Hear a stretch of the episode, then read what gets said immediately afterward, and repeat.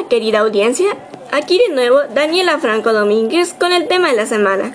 Sean bienvenidos y en este podcast y porque ustedes lo pidieron abordaremos un tema el cual ha existido a través del tiempo porque es parte de la naturaleza humana. El tema de hoy es el miedo.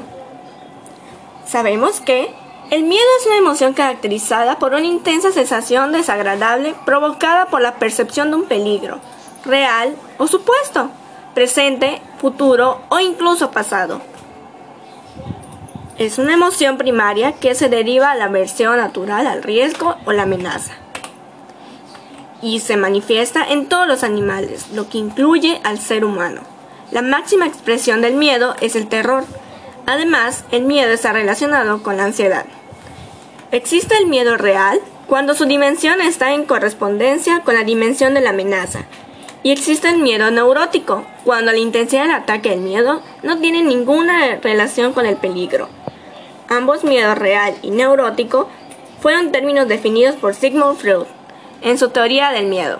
En la actualidad existen dos conceptos diferentes sobre el miedo que corresponden a las dos grandes teorías psicológicas que tenemos, el conductismo y la psicología profunda. Según el pensamiento conductista, el miedo es algo aprendido en el modelo de la psicología profunda. El miedo existe y corresponde al, conflicto básico, inconsciente y no resuelto al que se hace referencia. Existen varios enfoques del miedo. Desde el punto de vista biológico, el miedo es un esquema adaptativo y constituye un mecanismo de supervivencia y de defensa, surgido para permitir al individuo responder ante situaciones adversas con rapidez y eficacia. En ese sentido, es normal y beneficioso para el individuo y para su especie. Desde el punto de vista neurológico, es una forma común de organización del cerebro primario de los seres vivos y esencialmente consiste en la activación de la amígdala situada en el lóbulo temporal. Desde el punto de vista psicológico, es un estado afectivo emocional necesario para la correcta adaptación del organismo al medio, que provoca angustia y ansiedad en las personas, ya que las personas pueden sentir miedo sin que parezca existir un motivo claro. Desde el punto de vista de la organización social y cultural, el miedo puede formar parte del carácter de las personas y de la organización social. Se puede, por tanto, aprender a temer objetos o contextos, y también se puede aprender a no temerlos. Se relaciona de manera compleja con otros sentimientos. Miedo al miedo, miedo al amor, miedo a la muerte, miedo al ser ridículo, miedo a las alturas, miedo a los insectos, miedo a los payasos. Y guarda una estrecha relación con distintos elementos de la cultura. Desde el punto de vista evolutivo, el miedo es un complemento y una extensión de la función del dolor. El miedo no alerta del peligro que nos ha ocasionado algún dolor, sino más bien una amenaza a la salud y a la supervivencia. Del mismo modo, en el que el dolor aparece cuando algo nocivo ataca de nuevo en nuestro cuerpo, el miedo aparece en medio de una situación en la que se corre peligro. Existen aspectos fisiológicos ante el miedo. En primer lugar, nos preguntaremos, ¿qué son los aspectos fisiológicos? Los aspectos fisiológicos se refieren a cómo funcionan las distintas partes de un ser vivo, ya sea animal o vegetal, ante un acontecimiento. Los aspectos fisiológicos ante el miedo son varios, entre ellos pueden ser cambio del ritmo de respiración, aumento de la tasa cardíaca, sudoración, aumento del metabolismo celular, aumento de la presión arterial y la glucosa en la sangre, tensión corporal, dilatación de las pupilas. Vamos a ponerles un ejemplo. Un niño de dos años al que le instauraron el miedo a las ratas. ¿Y cómo consiguieron esto? De la siguiente manera. Al principio el niño no mostraba miedo a nada. Y le encantaban las ratas y no le cansaba ninguna reacción emocional, simplemente quería jugar con ellas. Sin embargo, quisieron desarrollar el miedo, con lo que cada vez que le presentaban la rata provocaban un intenso ruido, el cual se ponía a llorar intensamente. A medida que iba repitiendo y asociando el ruido y la rata, el niño iba adquiriendo un miedo más intenso hasta tal punto que el pobre niño finalmente generalizó el miedo a toda cosa blanca. Esto es lo que se le denomina condicionamiento clásico y es un método muy utilizado dentro de la psicología clínica para superar las fobias. A continuación tendremos una, tendremos la presencia de un invitado muy especial. Esta tarde, alguien que precisamente está en una edad donde se sufren muchos cambios, lo cual lleva a algún lugar, algunas ocasiones a enfrentar muchos miedos. Demos la bienvenida a Marco Antonio Franco Domínguez, adolescente, estudiante, youtuber y mi hermano. Eh, buenas tardes, días o noches, dependiendo de cuál sea el horario. Bienvenido Marco, esperemos que te sientas cómodo. Gracias por venir. Gracias. ¿Cuál fue tu primer miedo? El de las alturas. Este, porque sentía que me iba a caer o, o que se iba a romper el suelo, no sé. Sentía muchísimo miedo cuando veía algo de, demasiado alto y que yo estaba ahí. ¿Cuál es tu miedo más común? A los insectos. Esas cosas sí dan miedo, yo los odio. Ya ni siquiera puedo tocar ni, ninguna cosa con más de cuatro patas. Además porque, pues, de cierta forma, los insectos son muy raros y a mí me dan miedo. ¿Cuál es tu actitud hacia los insectos o cualquier otro miedo? Este, huir de ellos. A menos que sea de las alturas, porque ese pues ya lo estoy como que presuperando. Y pues muchas veces esos miedos yo los venzo con mucha imaginación y muchas cosas así.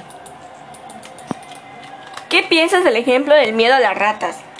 Pues que primero está mal que una familia le diga a su hijo que tiene que tener miedo a las ratas. Y segunda, pues que es muy interesante. Mm, ¿Qué piensas que, debe, que deben de hacer las personas para dejar de tenerle miedo a las cosas? A, cosas? Enfrentarlas. Que si no las enfrentas vas a seguir teniendo ese miedo. ¿Tú te has enfrentado a algún miedo? Sí, el de la, como ya dije anteriormente, este, en el de las alturas. ¿Qué sensación de todas las que mencionas anteriormente, como respiración, sudoración, has sentido cuando te da tu miedo? Pues sí recibo mucho sudoración y muchas de esas cosas de pues eso de miedo por los insectos.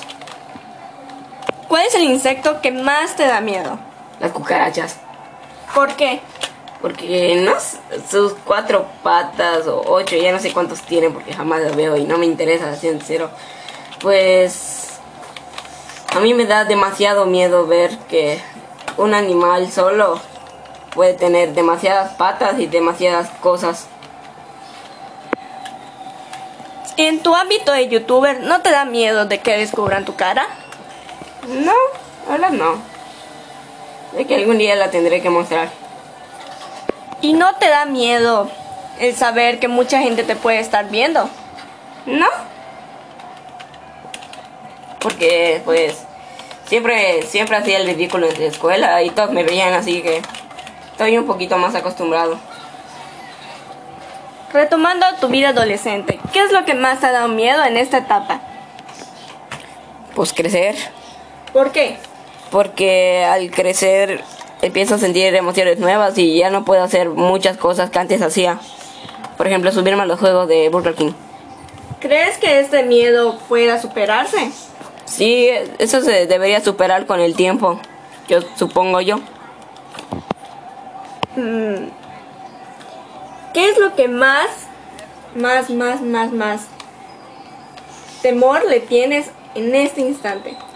A la tarea. En esas épocas de cuarentena, ¿qué es lo que más le tienes miedo? Este, a que a alguno de mis familiares le dé eh, el coronavirus. ¿Y a ti no te da miedo que a ti te dé coronavirus? No.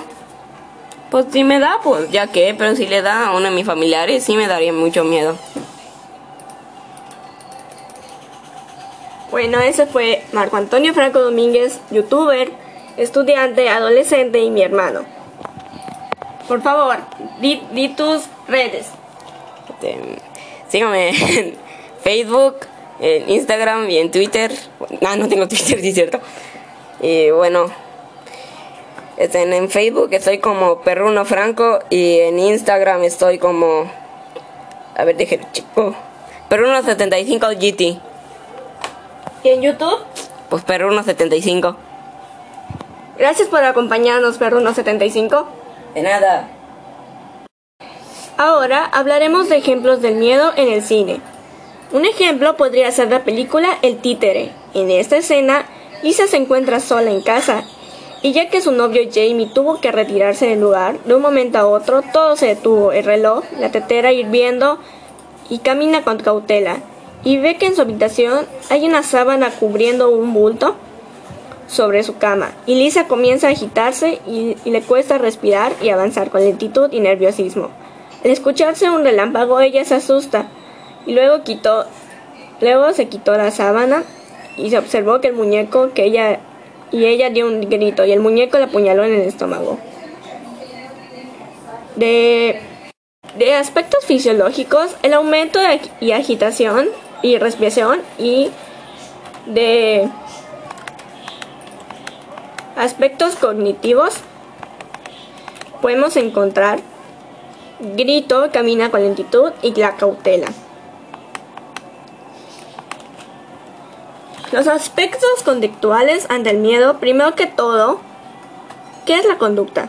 La conducta es cualquier cosa o acción que realiza un ser humano. Los aspectos conductuales ante el miedo son evitación de la acción que provoca el miedo, el llanto, el grito, tics nerviosos, tartamudeos y ocultarse. Lo positivo del miedo es que cuando nos protege de un estímulo y de actividades peligrosas que pueden atentar contra nuestra vida. un ejemplo sería el miedo a que te muerda un perro o miedo a que te atropellen. Lo negativo del miedo es que cuando nos impide hacer determinadas cosas se encuentra dentro de nuestros objetos vitales o dentro de, o dentro de lo que realizamos en nuestra vida cotidiana. Ejemplo, miedo al hablar o expresarse en público o miedo a la oscuridad.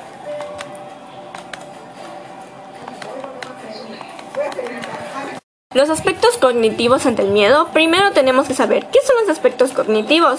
Los aspectos cognitivos o procesos cognitivos son el procedimiento que lleva a cabo el ser humano para adquirir conocimiento ya sea a través de la percepción, inteligencia, atención, memoria y aprendizaje. Los aspectos cognitivos ante el miedo son tensión nerviosa, preocupación, desesperación, recelo por la seguridad o la salud, sensación de malestar. Y volvemos a repetir, ¿qué es el miedo? Es una emoción caracterizada por una intensa sensación de habitualmente desagradable y provocada por una percepción supuesta presente, futura e incluso pasado. Miedo al rechazo, miedo a insectos y miedo al ridículo pueden ser unos ejemplos.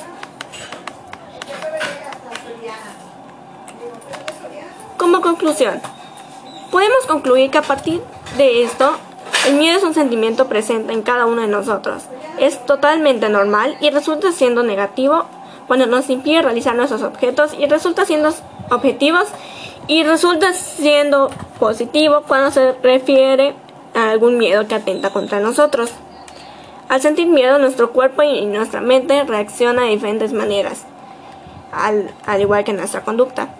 Personalmente, un miedo que tengo es el miedo a las cucarachas y el miedo a la muerte algo que se me ha atravesado durante años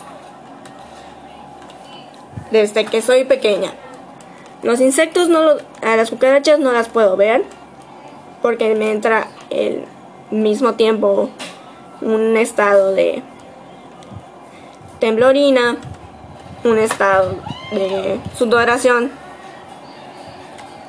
Mientras que al estado de la muerte pues me da miedo pues a la redundancia, morir.